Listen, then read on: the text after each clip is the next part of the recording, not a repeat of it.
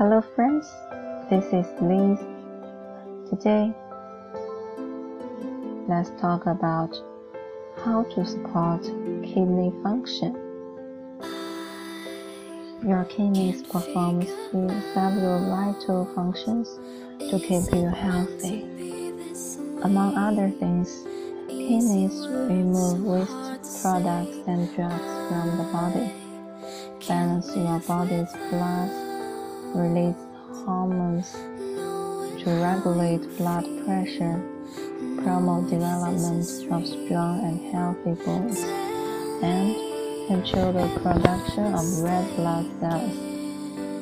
As a result, supporting your kidneys function is important to your well-being.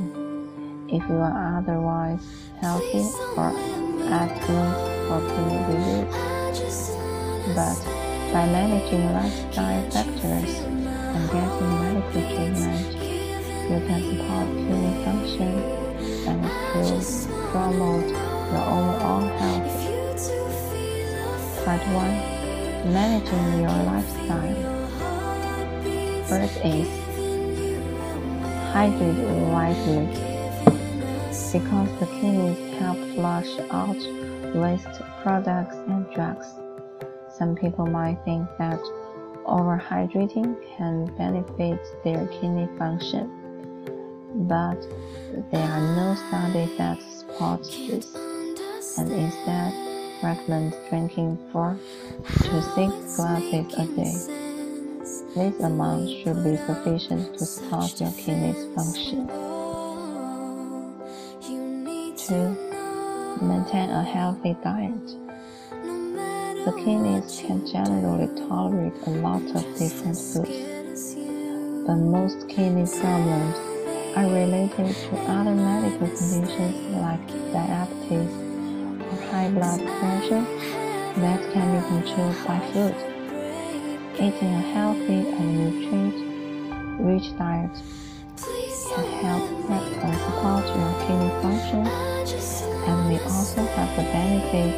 of managing other conditions.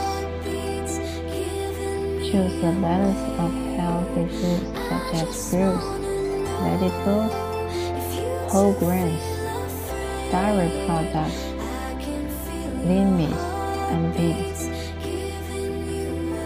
Avoid too much sodium. Don't add salt when cooking or buy high sodium processed foods. Limit fast food and salty snacks. Select foods with lower levels of potassium, such as apples, carrots, cabbage, green beans, grapes, and blueberries. Limit or avoid high potassium foods like bananas, oranges, potatoes, and tomatoes limit protein sources. Choose meats such as chicken or fish and trim off any fat you see. Bake or broil your meats instead of frying them. You can also get protein from sources like vegetables, fruits, breads, and cereals. 3. Limit or eliminate alcohol and tobacco. If you drink alcohol beverage or smoke, either quit or limit your intake.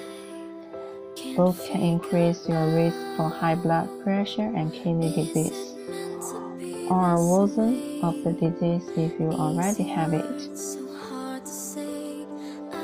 Speak to your doctor about starting a program to quit smoking if you are having difficulties, either going cold turkey or gradually weaning yourself off tobacco.